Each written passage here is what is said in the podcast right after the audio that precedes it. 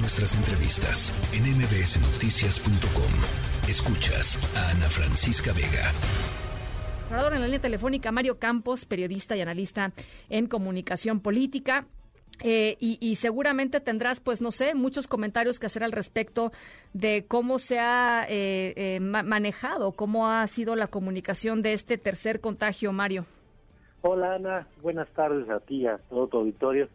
Sí, yo creo que la clave es que lo mal que se ha manejado, lo poco que se ha comunicado en este caso, y, y el tema es que más allá de ser un aspecto privado el asunto de la salud, evidentemente cuando se trata del presidente de la República, es un actor de tal dimensión y yo diría además este presidente que concentra todo lo que pasa en buena medida por el gobierno y en buena medida lo que pasa por el gobierno del país eh, en su persona, pues esta ausencia no suma nada y da pie justamente a las especulaciones de las que tú hablabas. Hay que entender que en las crisis, y es una crisis, porque una crisis es algo que rompe con el funcionamiento ordinario de cualquier institución y evidentemente la ausencia de un presidente, además un presidente sobreexpuesto, ¿no? Que nos receta todos los días más de dos horas de, de mañanera. De pronto esta ausencia del presidente, claro que genera vacíos y esos vacíos y esa regla de oro en las crisis se ocupan con rumores, con trascendidos, con filtraciones, con especulaciones, cuando no son ocupados por la información oficial y eso es lo que ha ocurrido pues, en estas últimas 24 horas. Ahora, eh, lo dices muy bien, Mario, eh, y, y, y, lo pensaba justamente eh, cuando estaba escuchando esta mañana la conferencia mañanera eh, encabezada eh, en estos días por Adán Augusto López, el secretario de Gobernación, en donde, pues básicamente no, el secretario de Gobernación no podía, o sea, no, no añadió ninguna información que no supiéramos ya, por un lado, y lo que sucedió ayer con el propio vocero de la presidencia, Jesús Ramírez eh, eh, Cuevas, en donde te das cuenta que pues Jesús Ramírez Cuevas tampoco eh, sabía bien a bien lo que estaba sucediendo. Esos son, digamos, hemos hablado muchas veces de los beneficios que tiene este sistema de comunicación para el propio presidente López Obrador, pero también pues los costos que tiene este sistema de comunicación, es decir, ser la única voz válida y ser la única voz que puede transmitir eh, información, noticias y dar la nota, digámoslo así, no, no, pues tiene sus costos.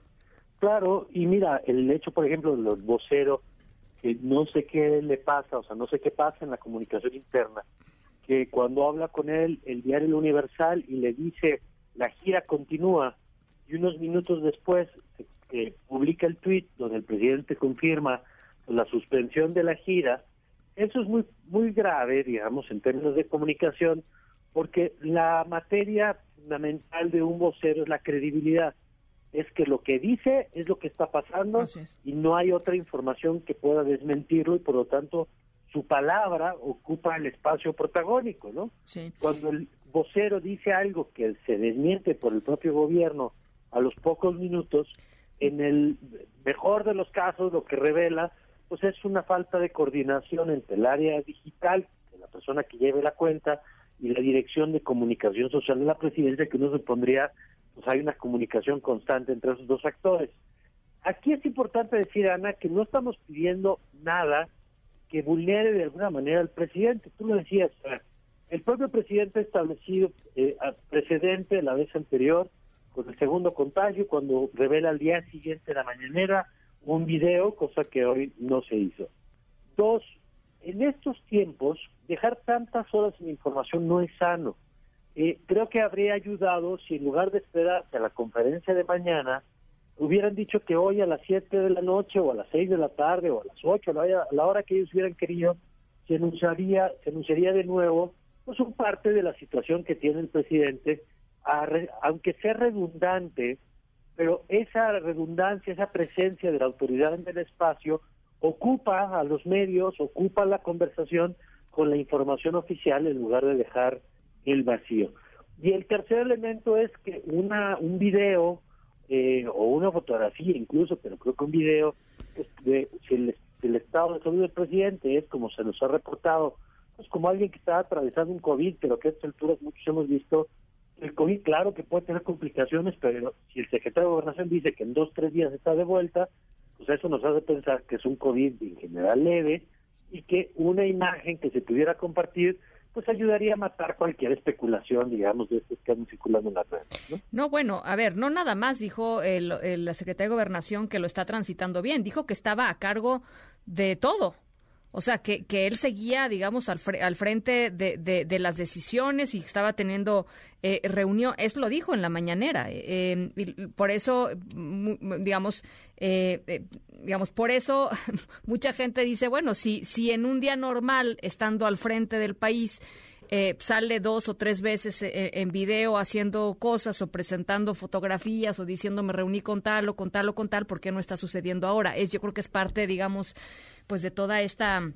Eh, pues sí, eh, coincido contigo, esta expectativa, digamos, que se hace, porque además la gente lo quiere ver a él, ¿no? Sí, este, claro, ¿no? porque lo que quieres es ver que él está bien y que está atravesando la pandemia como muchos otros con un con la atención evidentemente que tiene que recibir el jefe de Estado y que en los siguientes días se va a reincorporar plenamente a sus actividades. Eh, digamos que lo que es importante es que haya congruencia entre lo que se dice y lo que se muestra. Uh -huh. Y si lo que se dice es que todo está en calma y se trata de dar una idea de normalidad, pues una comunicación en el marco de la normalidad pues es, es consistente, ¿no?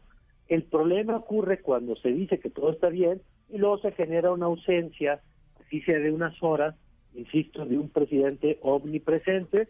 Y bueno, pues de paso que sirva esto para recordarnos que, que los medios podemos tener y debemos tener otras agendas, además de la agenda que presidente de la República, porque hay una sensación un poquito de, bueno, ¿y ahora, ¿y ahora qué, no? Eh, después de que el presidente ocupa tanto tiempo y tanto espacio de manera cotidiana en la gente. Oye, bueno, yo nada más quiero decir una cosa. Eh, tratamos de hablar con las eh, con los periodistas del diario de Yucatán. Me, me parece que era importante. De, de, ellos salió, digamos, la primera versión publicada sí. que no han bajado de su red. Está ahí, está, no, digamos, no, no han no han dado vuelta en U diciendo que el presidente López Obrador habría sufrido este desvanecimiento y que había sido trasladado de emergencia aquí a la Ciudad de México. Eh, nos dijeron primero que sí iban a dar la entrevista, después dijeron que ya no iban a darla, que, eh, que su, su versión eh, este, estaría sustentada por lo que publican en su red y en su, en su eh, periódico impreso y no, se han no lo han desmentido. Eh. Ya, pues mira, Mira, sería delicado, yo creo que más allá de la especulación de la salud del presidente, si sí habría ocurrido ese desvanecimiento por las razones que fueran, eso tendría que, que acreditarse, y la Secretaría de Gobernación ha dicho que no pasó. Si sí pasó y se niega, el problema también, o una realidad de estos tiempos, es que hay es muy difícil controlar la información. Pues sí.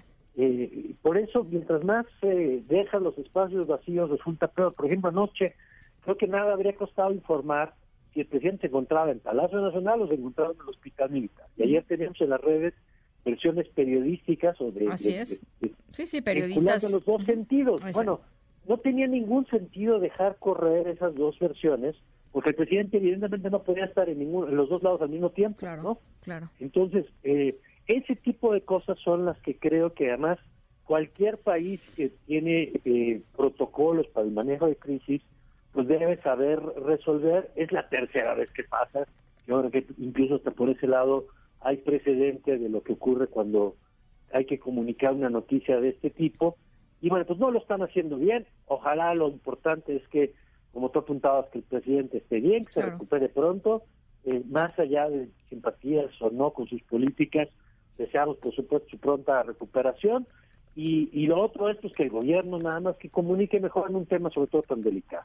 Bueno, pues ahí está. Eh, vamos a ver si el día de hoy, el día de mañana, tenemos eh, pues algún video del presidente López Obrador. Ya lo estaremos eh, conversando. Mario, te, te, agradezco como siempre muchísimo estos minutos. Al contrario, Ana, sabes que siempre es un gusto platicar contigo. Saludos a todos, buena tarde y hasta pronto. Un abrazo, Mario Campos. Lo pueden seguir en arroba Mario Campos allá en Twitter, periodista y analista en estos temas de comunicación política. La tercera de MBS Noticias.